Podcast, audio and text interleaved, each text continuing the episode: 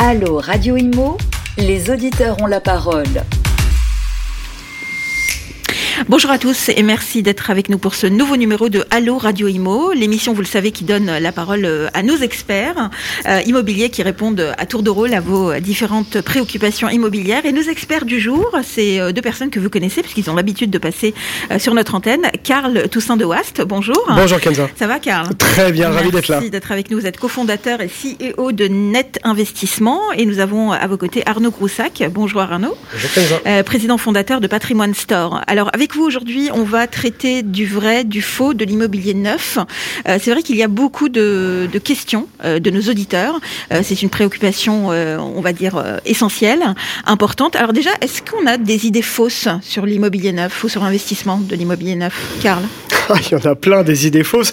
Les croyances, elles, sont très fortes en France parce que les, on dit qu'il y a 67 millions de Français et on a 67 millions d'experts en immobilier. en fait, la première des croyances, c'est de comparer souvent l'immobilier neuf avec l'immobilier ancien, alors que fondamentalement, ça n'a rien à voir à tout niveau. Et comme mm. va sortir, euh, est en train de sortir, euh, dans le cadre de la loi énergie-climat, euh, bah, les contraintes inhérentes à la, au passoire thermique, on, se rend maintenant vraiment compte, par la contrainte, que bah, l'immobilier ancien, c'est formidable, mais qu'il devient très contraignant et donc très coûteux quand il va falloir le mm. rénover. Première croyance, par exemple. Voilà.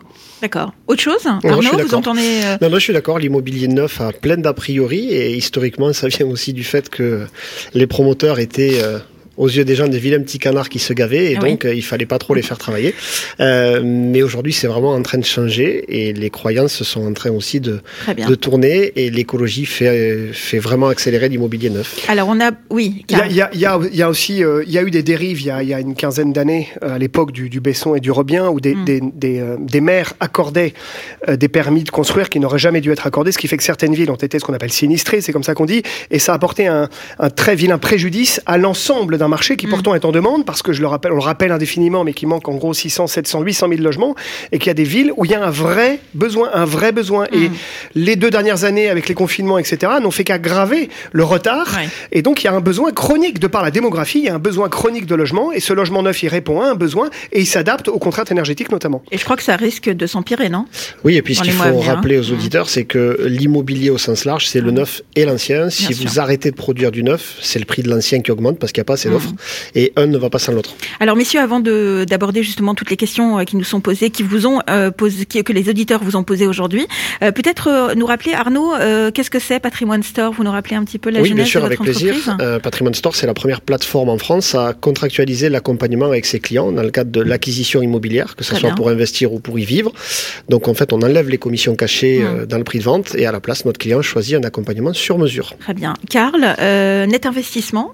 Petite Net investissement, marketplace de, de, placement, donc toutes les solutions de placement, qu'elles soient évidemment immobilières, mais également financières, la hmm. retraite, euh, euh, la fiscalité, la succession. On retrouve tout ça sur Net Investissement, 27 000 pages, et surtout, surtout, très important, ça ne coûte pas un centime de plus hmm. à l'investisseur. Alors, l'Amazon des placements. L'Amazon du placement, non mais ça va, ouais. Les, les chevilles, ça va, tout va bien. En, plus petit, mais c'est le concept qui est là. L'Amazon des placements, moi j'adore. Non mais le pire, c'est que je sais que vous êtes ami avec Arnaud et Arnaud m'a dit que vous étiez quelqu'un de modeste. Hein. Ben, je, en fait, brillant, et modeste. Ah, voilà, mais il le sait, il le sait. Alors, Jeff Bezos est un, est un mentor qui m'inspire, mais c'est voilà, c'est vrai qu'il a. On retrouve tout sur Amazon et l'idée c'est de trouver tout sur Netinvest. Bon, mais, très bien. Merci mon cher ami. Alors, on, on, va commencer par euh, l'une des premières questions euh, posées par l'un de nos auditeurs pour vous, Arnaud. Euh, j'hésite à acheter un bien neuf car on m'a dit que si le promoteur fait faillite, je risque de tout perdre. C'est vrai qu'on entend souvent cette, oui, cette alors ça c'est un vrai a priori qui revient souvent. Mm. On a beaucoup d'éducation auprès de nos clients. c'est faux.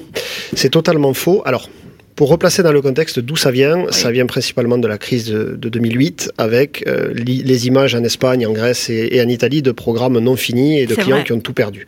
Et ça, ça s'est ancré dans la tête des gens. Euh, or, en France, vous aviez jusqu'en 2008 deux garanties possibles. Hmm. Et c'est de là où il faut vraiment expliquer.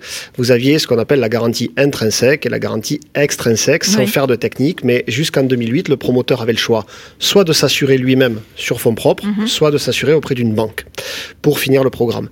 Après la, après la crise de 2008, il a été interdit de faire de la garantie sur fonds propres. Pourquoi? Parce que si le, promoteur dépose le bilan, ben d'abord ce sont euh, l'URSSAF, les impôts et autres qui se servent avant de finir le programme. Donc depuis 2008, vous n'avez que des garanties financières d'achèvement qui sont données par des banques ou des assureurs, ce qui fait que qui sont fiables donc. Exactement. Et qui sont surtout totalement indépendantes du promoteur, ce qui fait que si le promoteur fait faillite, c'est la banque ou l'assureur qui finira le projet. Et plus un promoteur est petit et plus il va avoir l'obligation de séquestrer les fonds au, mm. fur et à mesure de la construction sur un compte séquestre. Donc il n'y a pas de risque. Le seul risque dans ce cas-là, ça serait d'avoir 6-8 mois, un an de mm. retard, le temps que l'assureur ou le, ou le banquier reprenne le dossier pour finir.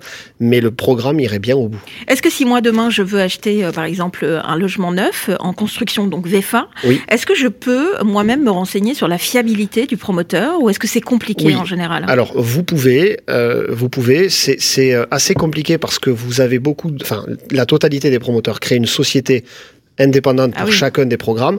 Mais globalement, regardez son historique. Et puis surtout, vous avez un juge de paix, c'est le notaire. Mm. Le notaire ne pourra pas vous vendre le bien, ne pourra pas passer l'acte notarié si dans l'acte notarié, il n'y a pas cette garantie financière d'achèvement et qu'il n'y a pas bien sûr l'attestation et le fait mm. que la cotisation ait été payée. Donc, le Donc ça veut dire qu'en France, on est quand même plus ou moins protégé quand même. On est hein. très on Est très protégé. Hein.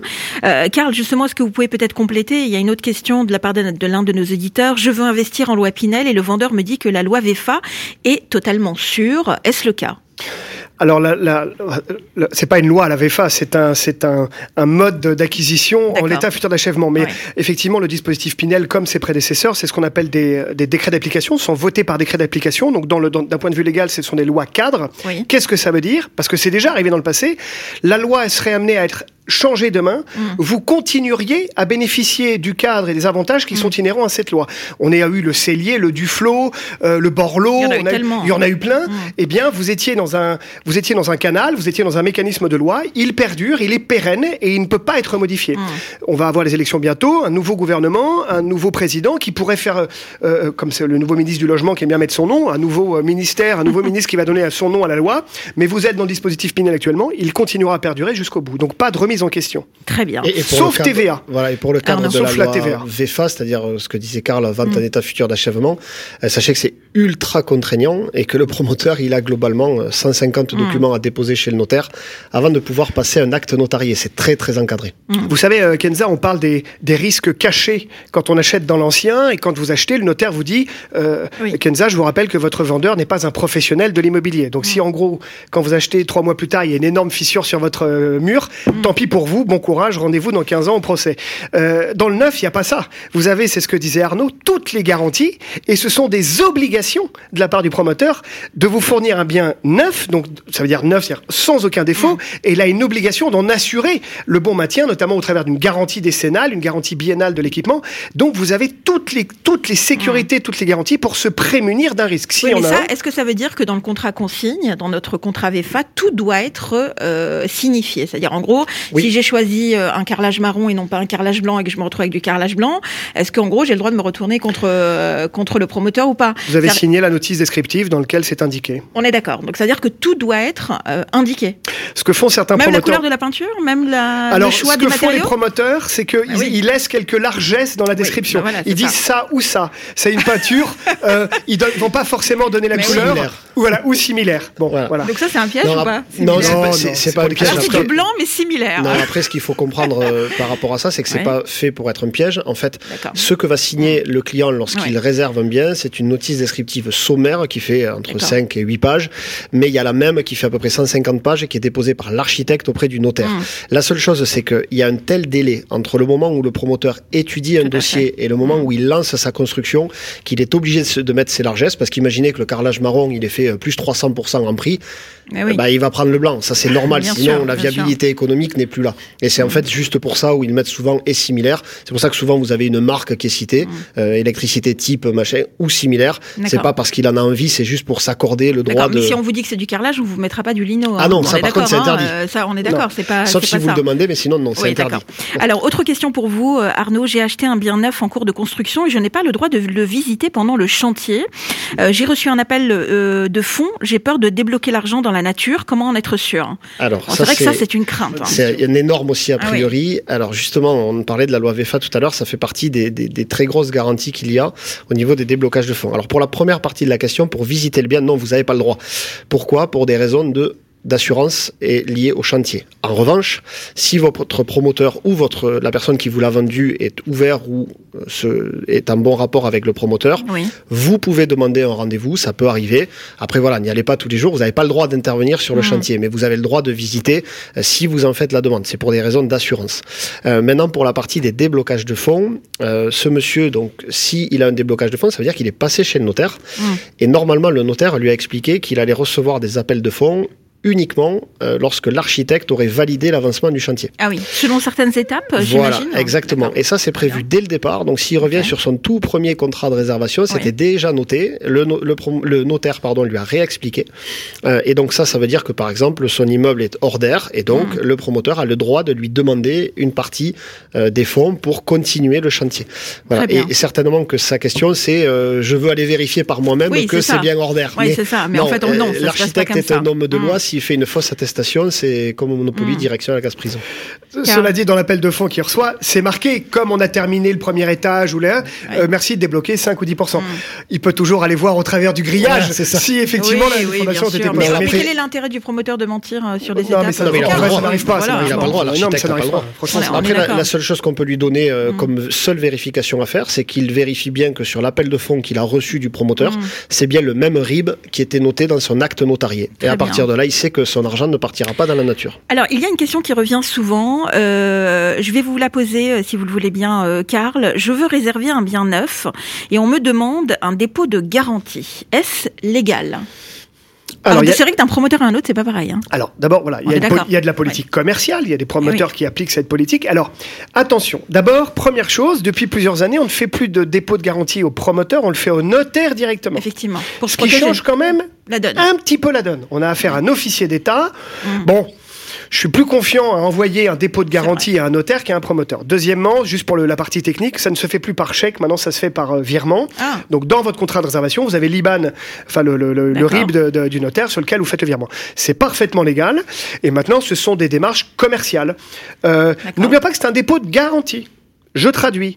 Euh, j'invite vraiment celles et ceux qui nous écoutent à, mettre un prêt, évidemment, dans l'acquisition, qu'il faut une condition suspensive d'obtention de ce prêt. Finalement, le dépôt de garantie n'a comme objectif que de, de sortir du stock le lot en question pour que le promoteur ne le vende pas à un de tiers. Le réserver, mais en fait. de le réserver.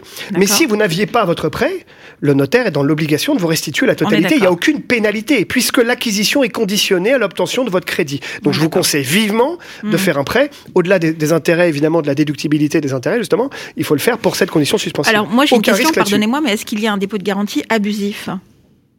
Est-ce que ça veut dire que le promoteur peut vous demander Je ne sais pas euh, si aux yeux de la loi il y en a un abusif. Ce qui est sûr, c'est que plus un bien est rare et plus le dépôt de garantie va être cher. mais est-ce que, c'est cher On peut avoir, enfin nous on a eu régulièrement jusqu'à 5%. C'est ce que j'allais dire. Au maximum c'est 5%. Généralement c'est 1000 ou 1500 euros. C'est symbolique. C'est plus symbolique. C'est plus pour montrer qu'on est dedans et qu'on n'est pas, on n'est pas là pour faire perdre du temps au promoteur. Mm. Maximum, je dirais 5%. Oui, 5% parce qu'après normalement le premier appel de fonds chez le notaire ne doit pas dépasser 30%. Donc c'est 25 plus 5. C'est ça, exactement. Très bien. Euh, autre question pour vous Arnaud, je veux faire des travaux de modification dans mon appartement, mais le promoteur me répond qu'il ne pourra pas le faire qu'après l'acte notarié. Euh, comment être sûr qu'il le fera ou qu'il les fera? Alors, euh, il y a deux façons de voir les choses. Effectivement, côté investisseur, ça peut paraître opaque que le promoteur lui dise je vous valide dès à présent les travaux mm. modificatifs.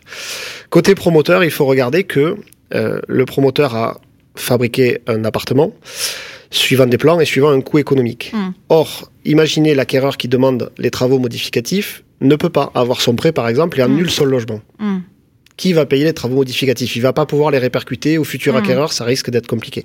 Donc effectivement, dans la procédure, ce qu'il faut faire, c'est en amont de l'acte notarié, bien valider deux choses. La faisabilité des travaux modificatifs parce que vous avez des contraintes techniques dans les logements neufs et le coût et le coût. Donc souvent ce qui se passe c'est que le promoteur va vous faire remplir une fiche de demande de travaux Mm. modificatifs. Mm. Cette fiche elle est effectivement c'est un- presque un pré-contrat où vous allez avoir le budget et tout ce qui va être mis et il doit être contresigné par le promoteur. En revanche, la validation de cette euh, finalement de ce pré-contrat ne deviendra définitif qu'après l'acte notarié et vous aurez à payer après l'acte notarié au fur et à mesure des travaux, mais vous ne pouvez pas enfin, avant le contrat payer ces travaux. Vous n'êtes pas il y a des propriétaire. règles, quoi, Exactement. On est d'accord, d'un côté ou d'un autre. Euh, Karl, je vais bientôt être livré de, de mon bien, nous pose euh, la question. euh, euh, et j'ai peur qu'il y ait des malfaçons. Quels sont mes recours si c'est le cas? C'est vrai que c'est un peu la crainte hein, quand même. hein. Alors, on nous livre un appart et on se dit oh là là, il y a un truc qui va pas là. Ça peut arriver. Alors, Les murs sont pas droits. Ouais, alors voilà, ça c'est une vraie malfaçon. Là, c'est- c'est c'est- c'est beaucoup plus grave, je dirais. Mais euh, j'en parlais tout à l'heure sur les, Oui. les vices cachés. Là, vous achetez un bien neuf qui est conforme à une notice descriptive, qui est conforme à un plan. Euh, donc, ça doit être conforme. Quand vous achetez une, une voiture euh, euh, avec une telle catégorie, vous achetez de la voiture avec une telle catégorie. Donc, de l'immobilier, c'est la même chose. Donc, heureusement, vous avez des recours. Il y a deux recours. Le premier, c'est que lorsque vous allez faire votre remise des clés, vous faites une première visite et vous allez ce qu'on appelle émettre des réserves. Donc, c'est fréquent qu'il y ait euh, un joint de salle de bain qui soit pas bien fait, un carreau Mm. fêlé, un, un store dont le contact électrique est mal fait. Ça peut arriver, évidemment. Donc, vous devez tout vérifier, vérifier bien surtout, et noter dans le PV de, de- de livraison. Donc, vous ne récupérez à ce moment-là Mm. pas les clés, vous émettez des réserves, et les, les- les réserves doivent être levées dans les deux mois qui suivent de toute façon. Un huissier est nécessaire? Non, pas du Non, tout. on non, peut non. faire ça, C'est euh, Exactement, à c'est ce très stade, très rare. C'est très, très rare rare. C'est très très hein. rare. Il faut vraiment qu'il y ait un énorme différent et que l'appartement soit impropre à la location. Vous parliez, Kenza, de- de- de- d'un mur qui est pas droit. Oui. Là, oui, je fais constater parce que là, c'est grave. Et de toute manière, hein, je- je- le, le promoteur perdra. Il a une obligation, c'est un professionnel face à un investisseur Mm. particulier comme vous et moi, il perdra. Alors la procédure sera longue. Enfin, moi, j'ai 15 ans de métier, j'ai jamais vu un mur pas droit. On a, ça arrive, les, les- les- il y a un joint de, je vous dis, un joint de salle de bain qui est cassé, enfin, qui, qui est pas Mm. Oui, fini. oui, ça oui. arrive, ça. Mais c'est réparé. Y a pas de... Alors, on a eu des cas, euh, que ce soit qu'elles ont été médiatisées ou pas. Par exemple, euh, le dernier déblocage de, de fonds se fait une fois que la- l'appartement est livré, j'imagine, hein, c'est ça. Euh, Est-ce qu'on peut refuser par exemple, de se dire euh, tant que l'appartement est pas en norme, on ne vous paye pas la dernière, euh, le dernier déblocage de fonds. Alors euh, là-dessus, il y a effectivement le promoteur va envoyer un appel de fonds Ah en oui, vous demandant de payer par virement. Donc si vous avez peur, je crois qu'on en avait parlé déjà la dernière fois et, et c'est bien de le rappeler. euh, si vous avez peur que ça soit pas euh, propre justement Mais à la oui. location, au lieu de faire un virement, vous faites faire un chèque de banque et vous allez à la livraison avec le chèque de banque. Si votre appartement est nickel, vous donnez le chèque de banque puisque c'est irréfutable. Et si justement vous avez un différent, ben vous le donnez pas. Attention, Mm. le promoteur est aussi dans son droit. Si il juge, donc c'est peut-être là après euh, sur une oui, médiation où l'huissier doit intervenir si vraiment ça se passe mal. Mais globalement, il y a 99% des livraisons qui se passent bien avec Bon, des réserves. C'est beaucoup plus compliqué finalement d'obtenir du promoteur Mm. la preuve qu'il a levé les réserves que le jour de la livraison où en général ça se passe bien. Mm. Je voudrais compléter deux choses. Il faut Car- pas oublier qu'au moment de la livraison, on a débloqué, on a débloqué 95% des fonds. Donc le, le client, Mm. il a 5% dans sa main. C'est la marge, hein, d'accord? Donc le promoteur, Eh il les attend, d'accord? Euh, La deuxième, faut pas oublier que d'un point de vue légal, tant que vous n'avez pas payé 100%, le promoteur est- est- a une préemption sur le bien. Donc vous n'en êtes pas encore Mais propriétaire. oui, mais c'est ça. Donc il peut y avoir un chantage à ce moment-là. On est d'accord. Oui, Enfin, c'est pour ça. euh, je- Arnaud oui. parlait de médiation. Oui, bon. Enfin, c'est rarissime. Pardon, moi je parle de chantage. Son mais- intérêt, l'intérêt du promoteur, Oui, et, il a intérêt à, parce que n'oubliez pas que tant qu'il n'a pas livré, il peut pas boucler sa SCCV, il peut pas fermer sa société civile. Donc ils ont, on a un intérêt qui est sain finalement. C'est rarissime. Il faut qu'il y ait une- un vrai problème, une vraie malfaçon. Dans ces cas-là, il va jouer sa décennale, il va jouer sa GFA, il va faire jouer ses assurances. C'est des cas assez euh, dramatiques, mais qui sont rarissimes. Alors ça, c'est des cas qu'on peut aussi peut-être voir dans le cas de maisons individuelles. hein. Ça, ça arrive aussi, hein, je crois. hein. Oui, la maison individuelle, Oui, hein, alors là c'est beaucoup plus compliqué. beaucoup Ouais. plus compliqué. Alors pourquoi? Parce que justement, dans la maison individuelle, on n'est Mm. pas sur du contrat VEFA. Ah, voilà. On est sur du contrat de construction, donc c'est terrain plus construction, et c'est beaucoup moins rigide que la VEFA. Ouais, ouais, Donc c'est plus là où il peut y avoir des litiges. plus Et c'est plus ouais. fragile parce que souvent l'opérateur est un, est un plus petit artisan, une plus petite en- entreprise. Mm. Donc on a un risque aussi de solvabilité financière qu'il faut prendre en, pa- en- en paramètre. Quand je, je, je fais un super coup à l'achat Mm. parce que j'ai acheté pas cher, pas cher, pas cher, c'est pas forcément un bon présage parce que Mm. si j'ai trop saigné mon, mon entrepreneur, il n'arrive pas à boucler le, le chantier. Et on Mm. peut se retrouver en, et on a vu dans le passé des histoires comme ça. On a vu dans le passé des histoires Mm. comme ça. Plutôt privilégier plutôt les, les grosses structures où ça, ils, sont, ils ont l'habitude. Ça Le livre des milliers voilà. de lots chaque année. Ça, c'est propre. Le contrat de construction n'a pas de garantie financière d'achèvement. hein. Obligatoire. Alors messieurs, il y a aussi une question qui revient souvent de la part de nos auditeurs, c'est que ils se posent souvent la question si acheter dans le neuf c'est forcément plus cher qu'acheter dans le dans l'ancien. Oui. Est-ce que c'est une fausse idée Non, mais on Ou pourra faire que- une émission entière là-dessus. Ah mais on que- peut, non non mais tout à fait, on pourrait. Je crois que la prochaine, il va falloir la caler Oui. là-dessus, parce que c'est un gros débat. Non, quand on analyse aujourd'hui, alors nous, sur les études qu'on a menées sur fin d'année chez, chez Patrimoine Store, Oui. euh, on se rend compte que alors sur les, les deux, trois grosses villes françaises comme Bordeaux, ben, l'ancien est plus cher que le neuf. Fou. Alors pourquoi? Parce Alors qu'il y a des travaux à faire quand même dans alors ça. pourquoi? Parce que voilà, justement, euh, nous on s'est amusé à tout décortiquer. Alors notre métier c'est de vous enlever déjà la commission, donc on est revenu au, au prix de l'immobilier dans le neuf. Euh, là où dans l'ancien vous achetez le prix du bien plus la commission, Oui. plus les frais de notaire à 8% alors qu'ils sont à 2,5 dans le neuf. Et si vous rajoutez un prorata de travaux sur l'ancien, ben vous vous rendez compte que l'ancien est plus cher que le neuf, C'est fou. Euh, hein. ce qui est complètement aberrant. Hein. Historiquement c'est vrai. Bon après c'est- pas la même démarche, on est d'accord. hein. Quand on achète dans du neuf, on part pas de la même, euh, on n'a pas le même projet de non, vie. mais hein. après, on, on est d'accord. on parle plutôt d'une clientèle centre-ville. Oui, Euh, on voilà. parle pas forcément de la campagne où là, effectivement, vous allez rénover une vieille échoppe. Ou une- enfin, Mm. Mais en ville, vous avez vraiment les deux qui s'opposent, enfin, qui, qui vivent ensemble. hein. Donc ça a changé quand même parce qu'il y a une période où on se disait ah là là acheter dans le neuf c'est Ah, mais- coûte mais quand même plus cher que ça- Ça dénote une chose, c'est que le marché est anormalement déréglé. tout à fait. Complètement. C'est c'est pas Ouais. normal que l'ancien avec que Mm. l'ancien soit plus cher que le neuf. C'est pas normal. On est d'accord. Après c'est- l'avantage c'est que quand vous rentrez dans, dans, la- dans un appartement neuf c'est qu'il est aux normes tout de suite. Il y a, Pas de travaux, pas de travaux. euh, on est d'accord. Hein Ah bah oui. Il y, a, il y a un effet très pervers en fait dans cette question qui est une question qu'on a systématiquement. Alors tu parlais de Bordeaux, effectivement Bordeaux c'est un cas particulier parce qu'il y a une appétence très Mm. forte pour l'ancien. Mais si j'étais euh, très binaire, je répondrais que oui en facial, un bien neuf est plus cher que l'ancien. Je dis bien en facial. Sauf que ce qu'on C'est ça. oublie, c'est qu'on garde 10 ans ce bien et que les, et que nous on l'a fait. Tu l'as fait aussi. hein, je, je pense chez Patrimoine Store, on a fait des, des comparaisons mais, mais ligne par ligne de coûts, c'est-à-dire Oui. mensuellement Oui. et donc 100% des cas Oui. sur les 10 prochaines années, le coût lissé.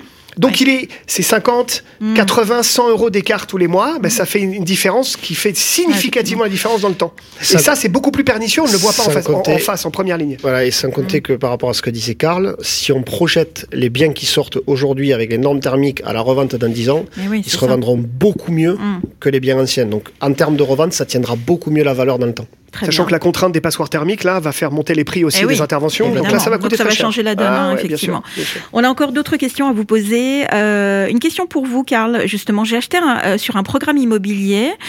Euh, oui, alors voilà, j'ai acheté un appartement sur un programme immobilier neuf, mais j'ai peur euh, qu'il y ait des retards. À quel moment est-ce que les pénalités, en gros, de retard euh, se mettent euh, se mettent en route hein, ou se mettent en en norme, en forme? Alors, il y a, il y a- il y a trois réponses. On Enfin, fait il y a plutôt cas exceptionnel, ma chère Kenza. Ah Il a neigé. Oui, mais la neige est, est la, seule- est la seule cause pour qu'il y ait un, Ah non, un non, retard non, de chantier. ça pour bon, rire, il y a ah bon, plein- d'accord, il il y y a a plein de trucs, hein, voilà. on est d'accord. Alors, il y a trois Par réponses. exemple, le Covid, la Covid a, certainement. Ça a été le cas. euh, Ça a été le on cas. est d'accord. hein. La, la plupart des programmes qu'on a travaillés, je pense que toi aussi, on a pris 3, 4, 5 mois de retard. Mais il y a de la ça- juri, juri, oh, j'ai du mal. Excusez-moi, comment on dit hein, De la jurisprudence? Est-ce qu'il y a, de la jurisprudence sur ce cas-là ou, pas? Alors, je ne sais pas s'il y a de la jurisprudence sur le cas Covid, parce que le cas Covid est un cas exceptionnel. oui, c'est en revanche, il y a quand même qu'est-ce qui se passe tous les jours depuis 30 ans. Bon, le premier, c'est que quand vous montez votre prêt, pensez bien. Et votre cher ami banquier n'y pensera pas pour vous. Donc Ouais. pensez bien à prévoir un délai Eh ben oui. volontairement supérieur de différé. D'accord Donc si c'est deux ans, deux ans et demi Vous pouvez aller jusqu'à 24 mois de différé. Oui, Mieux- quand comme même. on dit, mieux vaut en mettre trop que pas assez. C'est-à-dire que vous mettez un différé. Si vous n'en avez pas besoin parce que la livraison s'est faite dans les temps, vous, vous, vous suspendez le différé, vous démarrez votre amortissement. Et ça va vous coûter quelques euros par mois, mais c'est la meilleure des garanties. Première option, pensez simplement à C'est vrai qu'on n'y prévoir. un pense pas à ça. hein. Pré- tout simple, Ouais. prévoyez un différé. C'est pour ça que l'on existe, en fait. hein. Entre autres, entre autres. Deuxième, dans deux, un- deuxi- deuxième réponse, c'est que dans certains euh, euh, euh, packages, j'aime pas le terme, mais c'est comme ça que ça s'appelle, les promoteurs prévoient dans un prix de vente euh, la prise en charge des intérêts intercalaires, qui sont ces fameux intérêts pendant le temps de la construction, jusqu'à la livraison. Je traduis, si le promoteur il a un an de retard, c'est pour la pomme du promoteur. Ah. Ça c'est très bien, parce que si on se dit il va y avoir du retard, bah, c'est lui qui supporte. Donc c'est comme le, comme le, le différé, mais c'est supporté à Hmm. ce moment-là par le, par le banquier, donc euh, par le promoteur. Donc dans les deux cas, on a ces solutions qu'on anticipe, soit parce que le promoteur le propose, soit parce qu'on y pense dans le cadre du prêt. Maintenant, si on est dans le cadre d'un investissement fiscal, c'est une information qui est importante. Votre euh, avantage fiscal dans le cas d'un investissement Pinel commence à partir vous avez, du moment où vous avez eu votre euh, euh, garantie d'achèvement de travaux.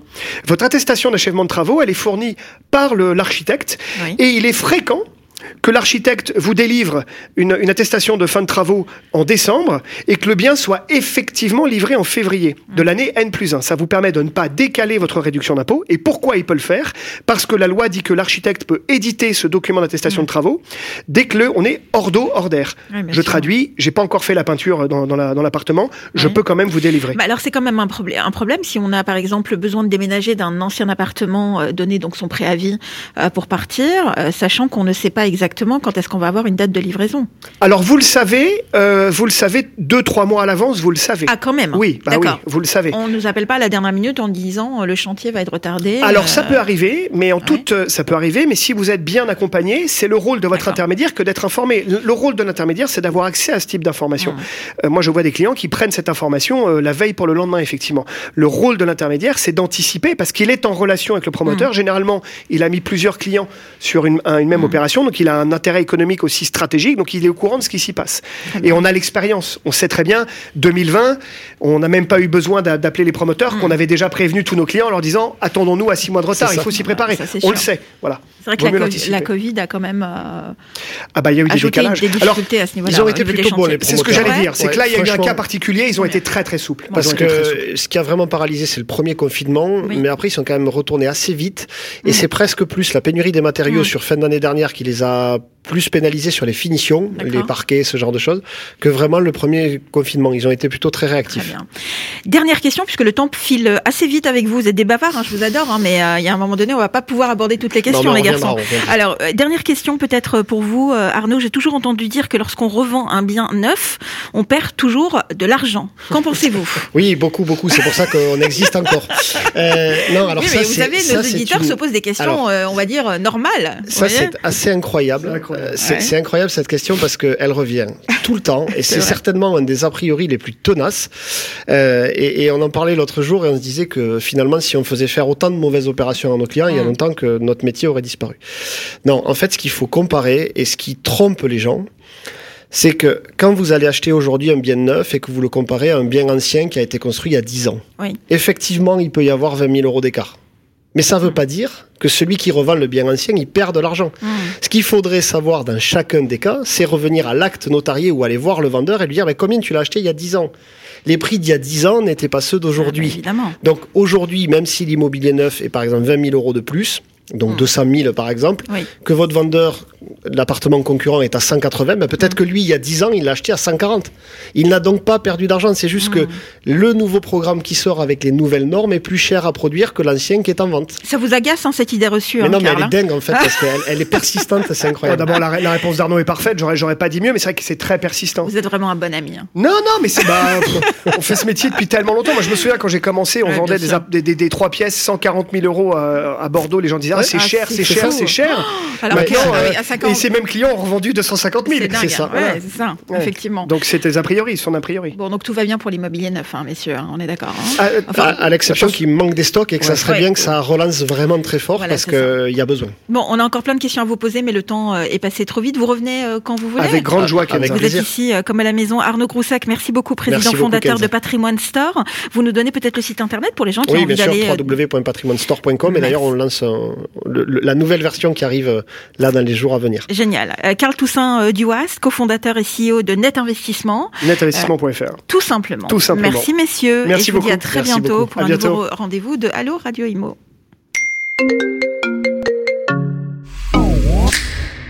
Allô Radio Imo Posez vos questions à nos experts sur les réseaux sociaux, à réécouter et à télécharger sur le site radio.imo et sur